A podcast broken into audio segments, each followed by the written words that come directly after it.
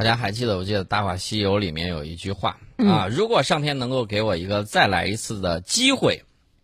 啊，大家都知道这个桥段。对。呃，但是呢，这个话不是对一个女孩子说的，而是一个宇航员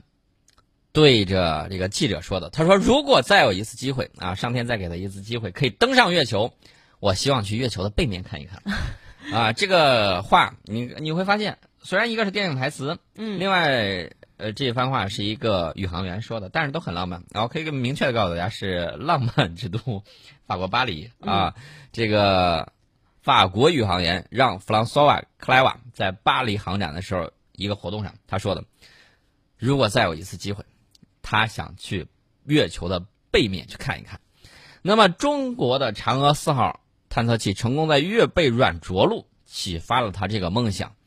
然后呢，他认为如果要实现他这个梦想，他希望欧洲和中国在航天领域的合作未来将深化。我给大家简单介绍一下这个人啊，克莱瓦呢，他这个是一九五八年出生于法国，他曾经在一九九四年、一九九七年、一九九九年三次执行太空飞行任务。一九九七年的时候，他乘坐的是美国的阿特兰蒂斯号航天飞机与俄罗斯和平号空间站对接。那么在对接飞行之中呢？克莱瓦作为有效载荷指令长，指挥了宇航员的出舱活动啊，所以说呢，也算是战功卓著。那么克莱瓦呢，他和执行过阿波罗登月任务的美国宇航员沃尔特·坎宁安呢等人一起，就畅谈了人类探月活动等一系列的话题。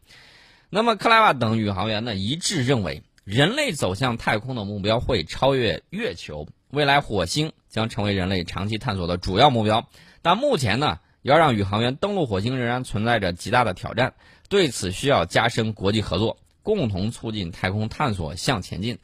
我认为人类命运共同体啊，很重要一条就是外太空，大家携起手来，共同进步，共同发展。然后呢，人类共同去探索未知的宇宙。那么这个月球呢，我们再给大家说一下，这个月球由于受地球引力的潮汐锁定影响，长期以来啊，一直以一个面儿。面向地球啊，很少能够看见它的这个背面，呃，除非你和这个嫦娥四号探测器一起到月球背面去。那么背着地球的那一面呢，就很吸引人。所以说呢，今年一月份，我们的嫦娥四号探测器自主着陆在月球背面南极埃特肯盆地的冯卡门撞击坑内呢，实现了人类探测器首次月背软着陆。那么克莱瓦则说。一嫦娥四号探测器成功在月背软着陆，是中国航天科技的突破性进步啊！他夸咱的这个，咱就不多讲了。他主要这个讲述的是自己的这个对未来的这个憧憬，就是说中国航天事业发展让人印象深刻，而中国始终秉持着开放的态度，与欧盟各个国家积极展开航天领域的交流。他也相信欧洲和中国的友好合作未来会进一步的这种深化。他呢，主要是想什么呢？其实很简单，就是。如果你们搞探月，比如说载人登月，如果将来在他有生之年可以有这样的机会的话，国际合作嘛，对吧？他还想到月球背面去看一看，这是一个法国宇航员的心声。那其实呢，我告诉大家，在发射领域、服务领域啊，我们曾经先后发射过七颗法国。泰雷兹阿莱尼亚宇航公司研制的通信卫星啊，此外还为欧洲的中小企业和科研机构研制的卫星呢提供过十多次的搭载发射。那么在卫星领域，中国卫星平台加欧洲载荷的模式，目前可以满足多种任务的需求。我给大家举几个例子，比如说已经在轨服役的中星十号通信卫星和将要发射的中星十八号通信卫星，还有去年发射的中法海洋卫星、中意地震卫星等等。这个都是中国和欧洲航天界合作的成果。那么，在载人航天领域和深空探测领域，中国2011年发射的神舟八号载人飞船搭载了德国的实验载荷。那么，在今年6月12号，中国载人航天工程办公室和联合国外层空间事务办公室在维也纳联合宣布，来自17个国家的9个项目从42项申请之中脱颖而出，成为中国古空间站科学实验首批入选项目。啊，其中就包括有来自法国、德国、意大利、瑞士、波兰、挪威等多个欧洲国家的项目啊，大家可以看到啊，我们的这个心态非常的开放。我们航天起步相对来说是比较晚的，但是呢，近年来发展很迅速。但是我们还不是世界第一的航天强国，这个大家一定要明白，我们跟别人的航天是有差距的。呃，我们在载人航天、深空探测、卫星导航等方面呢，取得的成绩都还不错。呃，欧洲呢也有这个非常领先的航天技术啊，除了拥有空客、泰雷兹啊等具有实力的公司之外呢，还有一系列技术专精的中小企业。他们这中小企业很有意思，怎么怎么那个意思呢？就是专精于某一项技术啊，这个配件你缺了它还不行。那么这个未来的这种发展呢，双方的合作，我认为还会有更多的领域可以进行合作。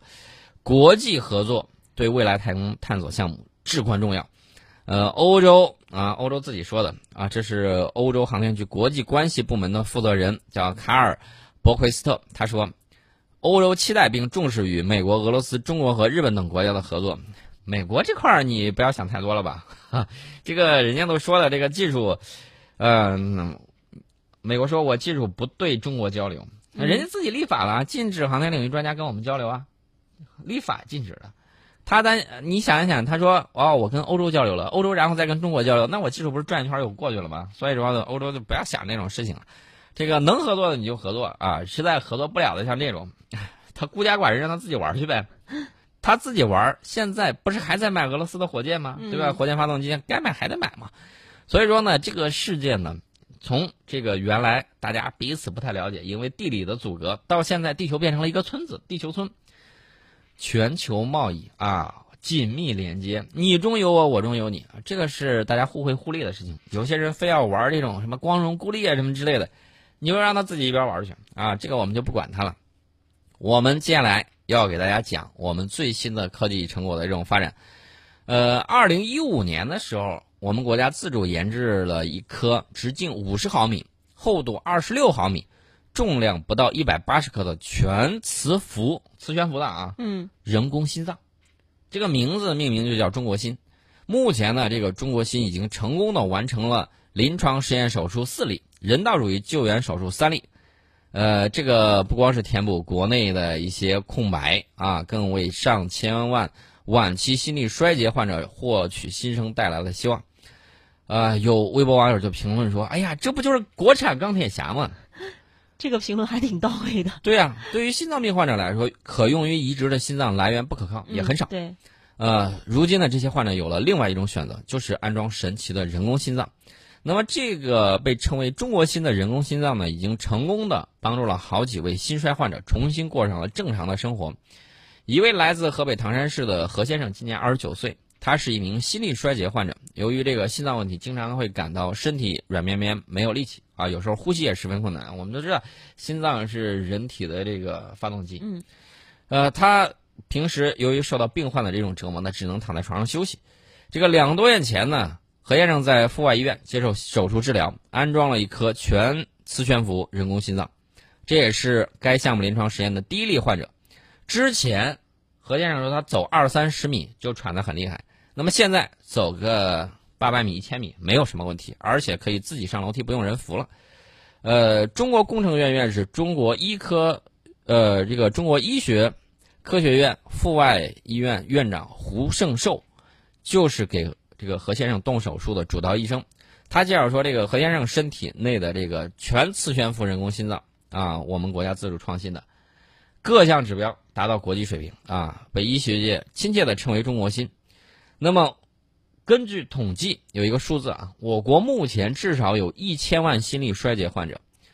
呃，是世界上拥有最大心衰患者群的国家之一。那么，对于心衰患者的治疗，一般有两种方法，一种是人工，呃，就是心脏移植。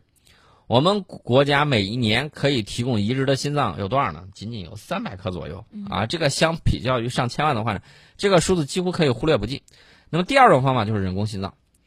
呃，这个人工心脏呢，我刚才给大家讲了，厚度只有二十六毫米，直径是五十毫米，重量不到一百八十克啊。这个是目前世界上最受关注的人工心脏。呃，这个人工心脏的这种研制啊，是我们的一家企业，苏州某医疗器械科技有限公司啊。这个东西呢，做了之后，他们解决了很多的这种问题。就是保证雪泵高效率运转的同时，把雪泵的体积尽量的缩小。他们的这个团队呢，就在研究之中创造性的利用了永磁铁和电磁铁的不同特性，通过四两拨千斤的这种特殊的调制方法，降低了电磁铁的体积和功耗的要求，从而呢实现了减小齿轮直径，把雪泵的体积整体缩小。原来六七十毫米直径的雪泵缩小到五十毫米，厚度也减小到二十六毫米。呃，除此之外呢，这个还有这个血液的相容性啊，让血液高速通过血泵，啊，解决血栓形成的问题啊，等等等等。反正这个具体的工艺，大家肯定对这个东西不太感冒，但是呢，对这种东西能够起到的作用，非常非常的关心。二零一三年的时候，这个专家呢受邀到美国洛杉矶去参加人工心脏国际专业会议啊，这个东西一一露面，国外的同行立刻就知道，在全磁浮人工心脏领域，已世界上已经杀出了一匹黑马，那就是中国的。所以说呢，大家可以看我们的这个东西，还是非常非常棒的。这是我们提到了我们在这方面的这个作用。除此之外，啊，还有一个特殊的彩色 B 超的这个设备，不仅能够精确的诊断，还能够帮助大夫有效的给患者治疗啊。那么我们在讲到这个东西的时候呢，就是它怎么做呢？就是治疗疾病的时候，超声波介入之下，药物被精准的送达到病变的位置，释放药物，从而实现靶向治疗。那么这个彩色 B 超的设备的副作用也很少，安全性能特别好。经济半小时的记者专门到苏州工业园区去进行了解。目前这种彩色 B 超设备在国际上也是达到了一流的水平，所以大家可以看啊，这种东西都是我们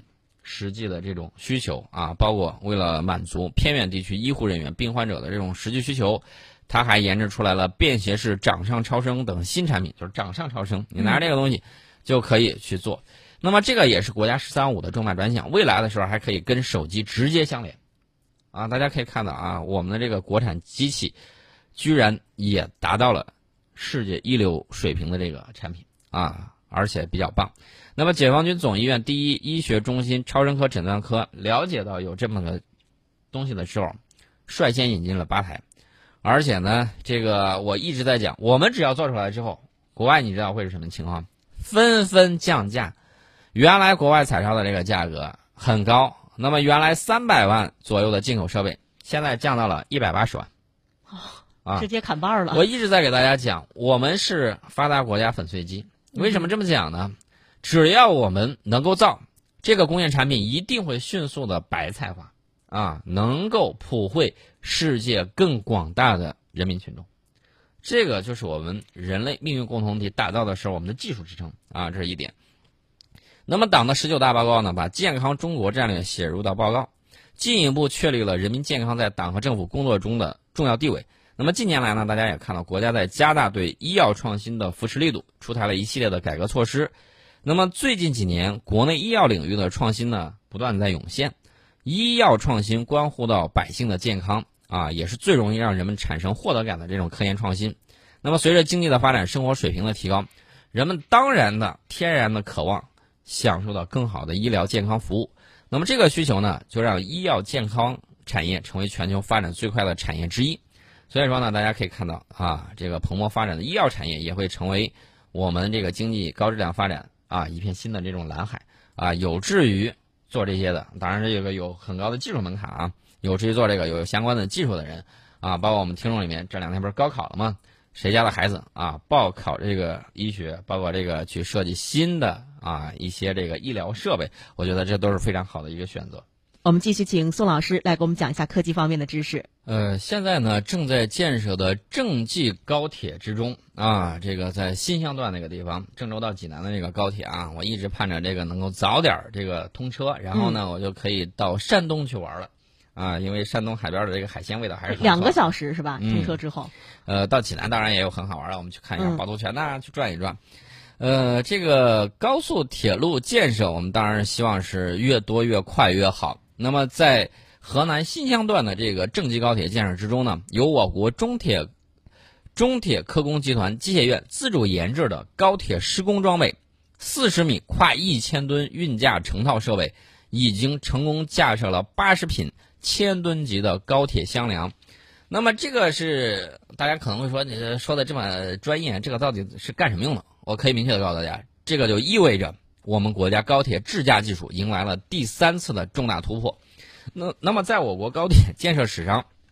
高铁桥箱梁支架技术呢，经过三次重大提升和突破。第一次是在两千年，国内第一条准高速铁路秦沈客运专线建设之中，采用的是重量六百吨、长二十四米的箱梁建造技术。那么第二次呢，是在二零零六年和宁高铁建设中，采用的是重九百吨、长三十二米箱梁建造技术。目前这个就是第二次这个技术啊，就是我们说的这个重量六百吨、长三十二米箱梁的这个建造技术，已经大范围的应用在我国京沪武广沪昆等高铁线上。那么第三次，就是在我们河南新乡郑济高铁的建设之中。采用的重量一千吨、长度四十米的减支箱梁建造技术，这个什么概念呢？可以明确的告诉大家啊，这个高铁建设规模现在在扩大，那么高铁桥梁架设面临的地形地质环境条件越来越复杂，那么跨越河流沟谷的高墩桥梁以及软基沉陷区的深基础桥梁越来越多，那么下部桥墩结构造价在桥梁建设费用之中的比重比较大。那么，当这个减支箱梁桥的跨度大于三十二米的时候，那么目前只能采用原位浇筑的减支箱梁桥，或者是连续梁，或者是连续钢构桥。那么经济指标下降，而且质量控制难度比较大。那么针对高铁桥梁建设急需实现跨度四十米及以上预应力混凝土减支箱梁的这个规模化应用情况，那么我们呢，这个中铁科工集团机械院。在铁科院的总体研究课题之上，率先提出了这个四十米跨一千吨箱梁架运成套设备方案。从二零一六年着手开始研究，到二零一七年的七月，这个方案啊就获得了铁路总公司的通过。大家可以看到啊，我们的这个技术进步速度还是比较快的。两千年、两千零六年，然后到二零一九年啊，这个实现了从六百吨到一千吨的这种。跨越，那么这个装备大家可能会问有什么样的优点？一个是可以实现二十到四十米多种跨度减支箱梁的架设，还有一个优点呢是可以实现隧道口这个架梁以及运粮车、驮运架桥机过隧道。呃，第三个优点呢就是可以实现两千米曲线和这个呃千分之三十大坡度架梁啊。第四个就是。设备数字化程度很高，利用云平台可以实现关键点的全数据采集，能够保障施工的安全和质量。呃，这个桥梁呢，就是这个架桥机啊，简单说一下，它这个四十米跨一千吨步履式架桥机是无导梁型，主要由前辅助支腿、前支腿啊、机臂、中支腿、起重小车后支腿、电气系统、液压系统等组成。呃，那么采用了单跨架，呃，单跨架梁的这个模式。小车与这个运粮车上的驮粮台车同步拖拉取粮啊，步履式走行过孔。嗯，大家听了这个很复杂，所以我要告诉大家，要把我们最深沉的爱献给那些祖国的建设者们。为什么这么讲呢？因为我们写文章，包括我和这个陈静在这儿跟大家聊，只是在夸赞他们啊，用我们的这个语言来表达对他们的这种热爱。但是实实在在他们在做。这个为国家发展做出自己的这种贡献，啊，这个是实实在在的这种东西，我们看得见摸得着，而且我们能够用得上的。所以说呢，我们今天的节目到此结束，把我们最深沉啊、最热切的这种感情，给我们的祖国的建设者们。嗯。